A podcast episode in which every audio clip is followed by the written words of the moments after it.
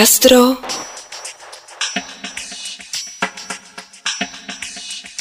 Significante. Significado. La doble realidad. Tarde de guardar. Trampantojo, Trampantojo del fuego. Del fuego.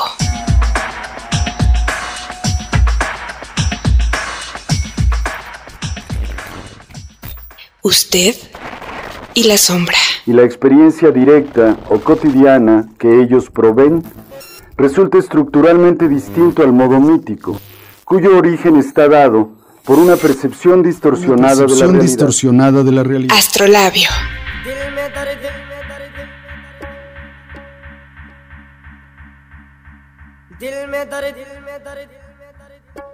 Con el maestro Fernando Solana Olivares.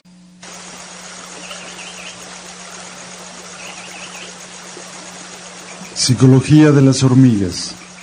Ella habla de las plagas y pronuncia una frase que el sonido de los impactos metálicos a la distancia oscurece. No muy pronto alguno del grupo indaga la razón de los violentos sonidos. No muy pronto, porque suenan como los estrepitosos y acostumbrados cohetones, tan gratos para la gente civilizada a medias que habita en el lugar, a la que le gusta mucho hacer ruido y crispar los nervios, dado que ya se sabe que los pueblos tristes tienen muchas fiestas y que ahora, como casi siempre, tales proyectiles parecen estallar a nuestro lado. Son balazos, informa el indagante, vengan a ver. Minúsculos tiradores se observan a lo lejos, delante de blancos circulares que reciben los metálicos fuetazos de sus armas. El risco de piedra multiplica los sonidos ululantes del ejercicio policiaco, mientras ella dice que con las hormigas debe usarse la psicología. Este asunto empieza a media res, a la mitad del tema, como lo hacen los narradores experimentados al contar. Así pueden moverse las formas de lo que se dice hacia atrás y hacia adelante. No otra cosa montaban Rulfo o los latinos al iniciar al lector en medio de sus peregrinaciones y desiertos, para meterlo al centro mismo de la acción, que desde ahí no puede pensarse sino vivirse, hacia atrás. Ella está usando la psicología de las hormigas porque comanda una muy pequeña empresa agrícola que cultiva vegetales orgánicos. Su retrato es una mujer blanca y alta, de hermoso rostro y luminosos ojos, que 15 años atrás llegó al lugar desde alguna parte del medio oeste norteamericano. Su calma puede pasar por una suave melancolía, pero es calma, una condición del ánimo que modernamente se confunde con la tristeza. Es el talante que otorgan las plantas a quien trabaja con ellas. Podría pensarse que su patrón informativo se compone no del sobresalto, sino de la gradualidad. Por eso ella va paso por paso y ahora nos está explicando su relación con las hormigas. Los pequeños e incesantes insectos han devastado una mitad exacta de la melga sembrada de lechugas. La otra no la tocan con sus veloces tijeritas afiladas y aceptan el trato tácito que ella ofrece. Eso para ustedes, esto para mí. Así que su tarea de cortar las plantas en pequeños pedazos queda determinada en un pacto que las dos partes cumplen como si fuera un equilibrio natural.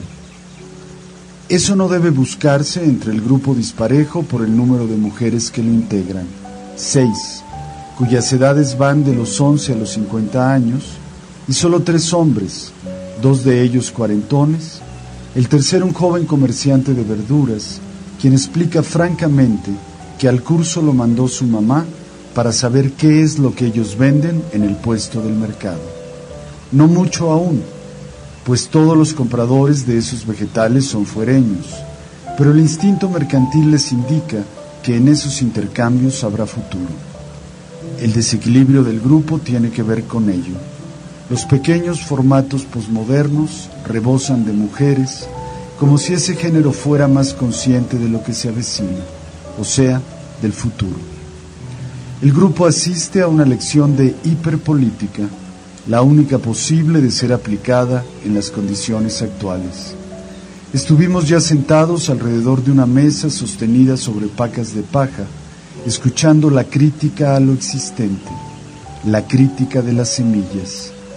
La radicalidad del discurso es equivalente a la suavidad con que ella lo expresa, abstracto y general porque alude al estado del mundo, pero concreto y particular porque atañe directamente a los asistentes y a sus posibilidades de actuación personal.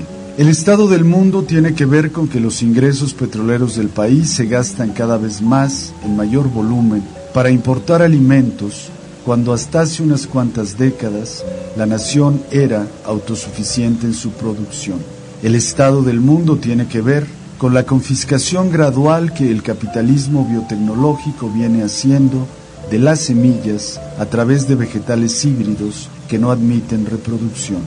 La lección que el grupo recibe mediante la armónica voz de esta mujer de cabellera atada a la espalda en una trenza poderosa, cuya sensualidad vegetal y sin afeites hace creer que su esbelto cuerpo estuviera hecho de viento, su sexo de niebla y sus besos de lluvia, no consiste solo en cultivar plantas, sino la lucha por la preservación del derecho esencial a poseer y utilizar las semillas que un aprendizaje milenario ha dejado en la memoria de las sociedades rurales.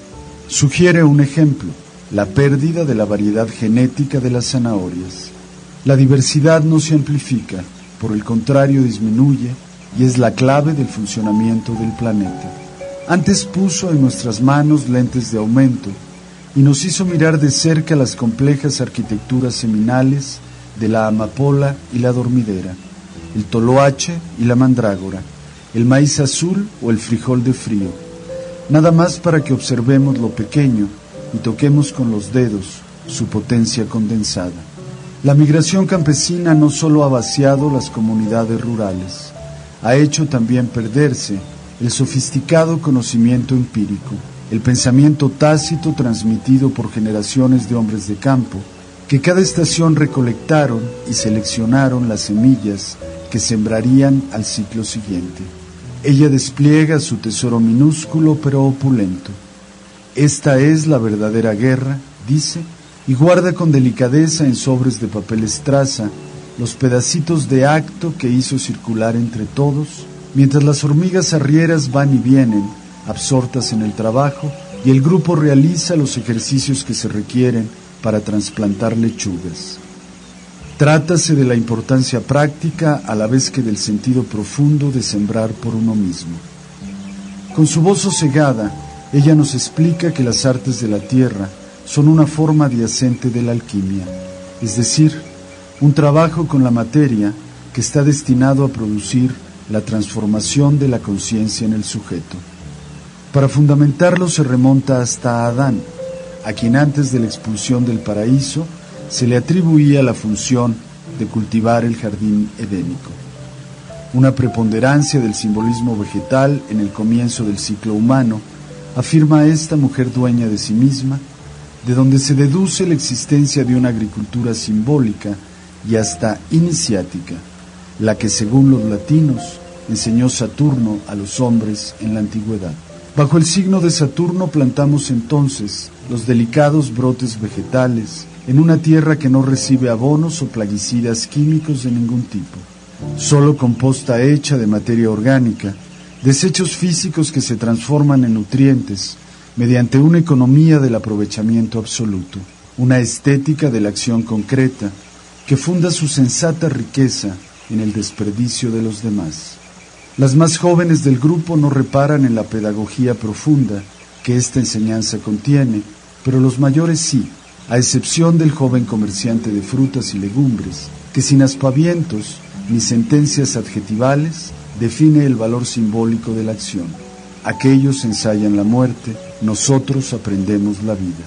La historia sigue contándose en la exacta mitad de los sonidos ululantes que rebotan en los altos contrafuertes de piedra y se pierden a lo lejos, en los meandros del valle, mientras el día aquí se prolonga como si el tiempo vegetal fuese una amable continuidad. Faltará la lección del agua, humilde y franciscana, que se vertirá gota a gota sobre la tierra fértil, en el punto justo donde cada una de las plantas, las de los hombres y las de las hormigas, tendrán que crecer. Esta mujer es paciente, encantadora, y su retrato indeleble es el riego por goteo, una forma controlada de la plenitud.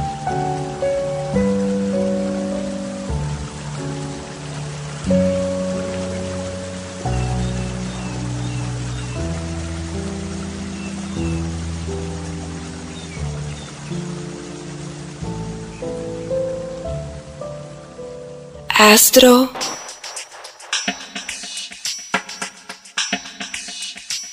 Significante. Significado. La doble realidad. Tarde de guardar. Trampantojo, Trampantojo del fuego. Del fuego.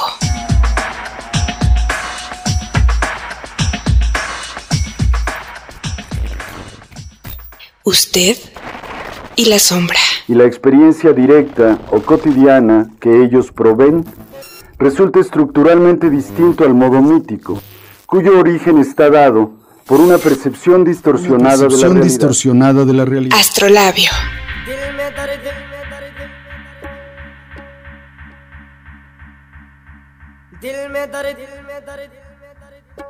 Con el maestro Fernando Solana Olivares.